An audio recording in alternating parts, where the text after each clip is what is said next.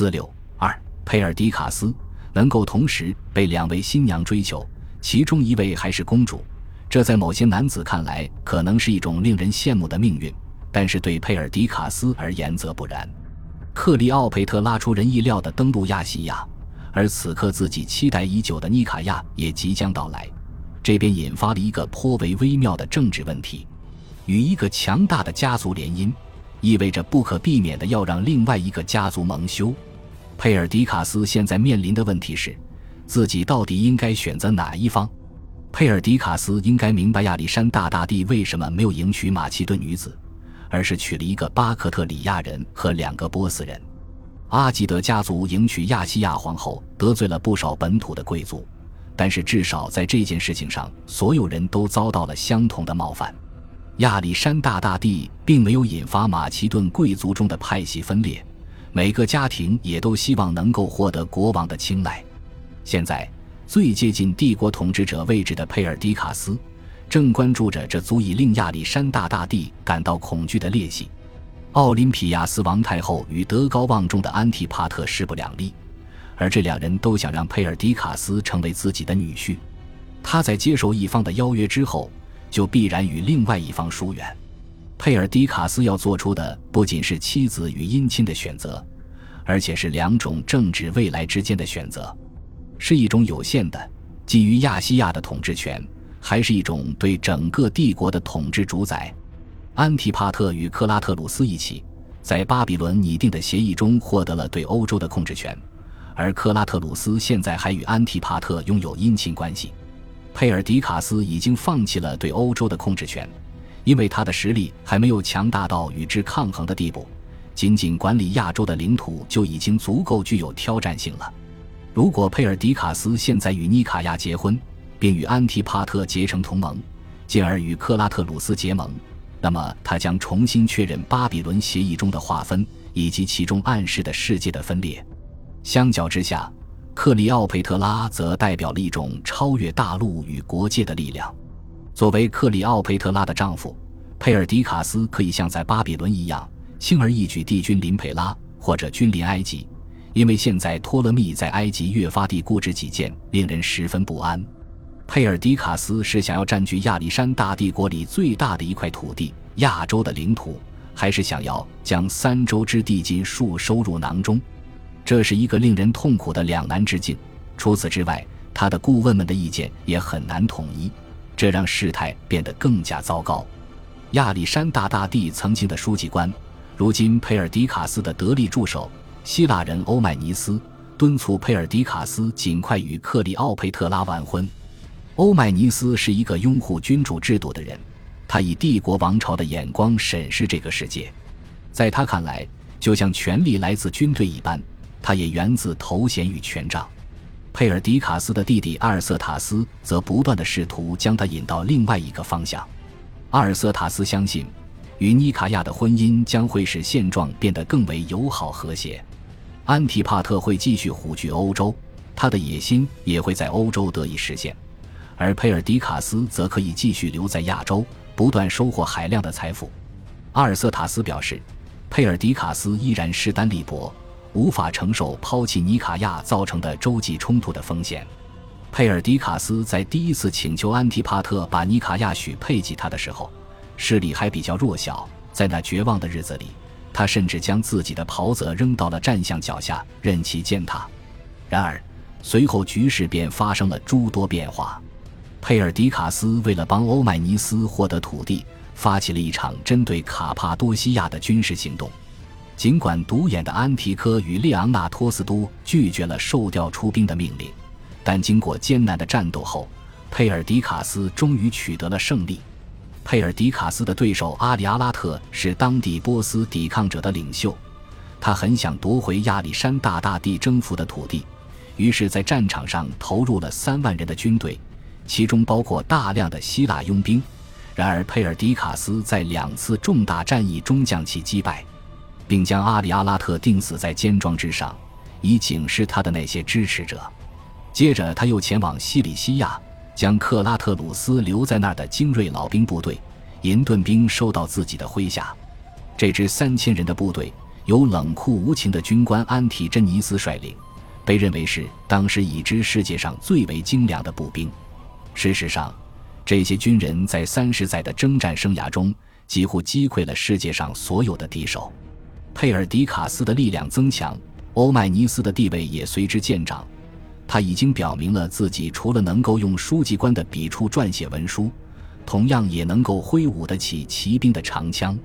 当难以管束的军队在亚美尼亚制造麻烦的时候，当地的军事指挥官涅俄普托勒摩斯反而让局势恶化。佩尔迪卡斯只得派遣欧迈尼斯去解决危机。凭借免费提供马匹和减免税负的妙招，欧迈尼斯很快就组建起一支优良的卡帕多西亚骑兵部队。他不断操练这些骑兵，让他们像马其顿人一般战斗。并最终凭借这支骑兵，很快恢复了亚美尼亚的秩序。佩尔迪卡斯发现，欧迈尼斯不仅是忠诚的盟友与明智的顾问，而且是一位优秀的战场指挥官。但是，欧迈尼斯却发现自己又招来了一个新的敌人，因为涅俄普托勒摩斯并不希望一个希腊人在自己的地盘上抢风头。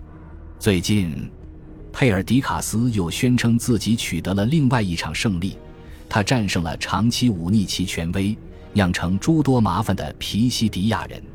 数年之前，就是皮西迪亚人杀掉了安提帕特之女菲拉的第一任丈夫巴拉克鲁斯。现在，佩尔迪卡斯终于让这些人付出了代价。虽然最终他们没让佩尔迪卡斯获得完成复仇的全部满足感。皮西迪亚有两座主要城市，佩尔迪卡斯在攻占了第一座城市之后，就采取了惩戒性措施。处决了所有的男性居民，将妇女和儿童贩卖为奴。于是，第二座城市里的居民决定为自己争取一个更有尊严的结局。当佩尔迪卡斯的军队发动进攻的时候，城内的居民将家人聚集在几栋房子当中，放火焚毁了这些建筑，然后将自己的所有财物通通扔进大火。守卫城墙的士兵抵挡住了佩尔迪卡斯氏族的进攻。直至这次集体自焚宣告结束，随后自己也纵身跳入火海。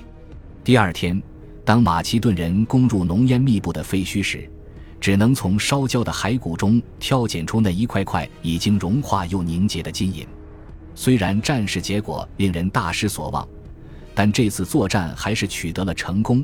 也让佩尔迪卡斯在过去的一年中取得了三场胜利。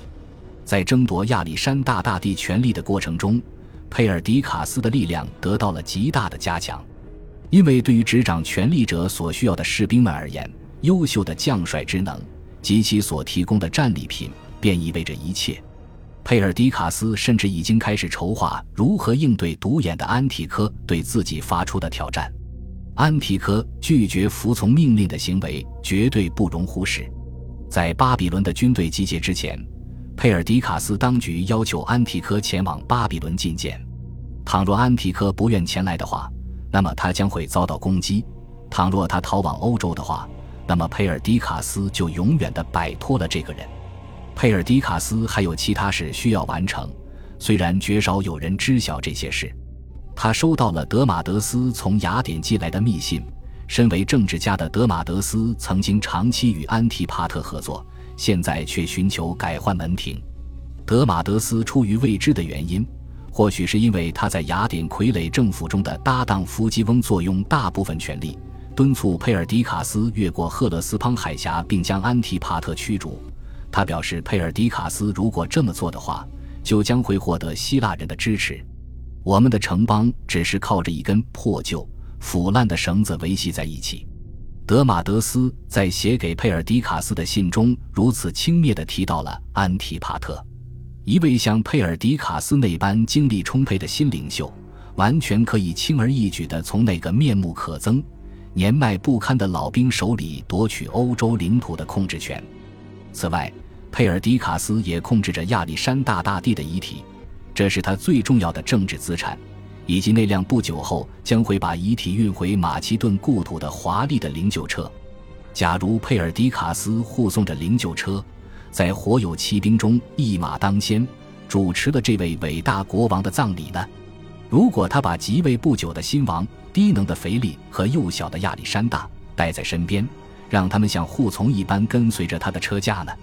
此时，难道所有人不会清楚是佩尔迪卡斯，而非安提帕特，代表着整个帝国的指挥大权吗？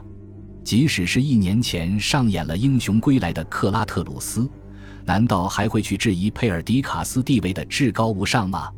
如果真是这样的话，佩尔迪卡斯为什么不选择与克里奥佩特拉成婚，并通过宣称自己有权荣登帝位的方式来赢得这场胜利呢？这个问题一直困扰着佩尔迪卡斯，即使尼卡亚离他已经越来越近。如果佩尔迪卡斯采纳了欧迈尼斯的建议，迎娶了亚历山大大帝的妹妹，并且加入王室的话，到底需要冒多大的风险？当克利奥佩特拉答应嫁给他时，列昂纳托斯也曾面临过相同的选择。列昂纳托斯曾经抓住了伸出的橄榄枝。并且觉得，为了迎娶一位王室新娘，他可以冒天下之大不韪。此时的佩尔迪卡斯正处于相似的壮志雄心之巅，但是发现自己根本无法下定决心。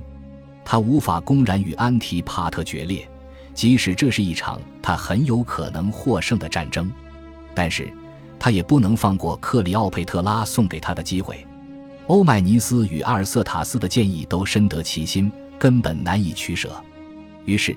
佩尔迪卡斯在已经同安提帕特的女儿妮卡亚有婚约的情况下，派遣欧迈尼斯前往萨蒂斯，给克里奥佩特拉送去一封密信，表示他打算婉拒先前的婚约，迎娶克里奥佩特拉。佩尔迪卡斯正静候时机，同时把握住两种选择。现在最好的选择就是不要急于做出决定。感谢您的收听。喜欢别忘了订阅加关注，主页有更多精彩内容。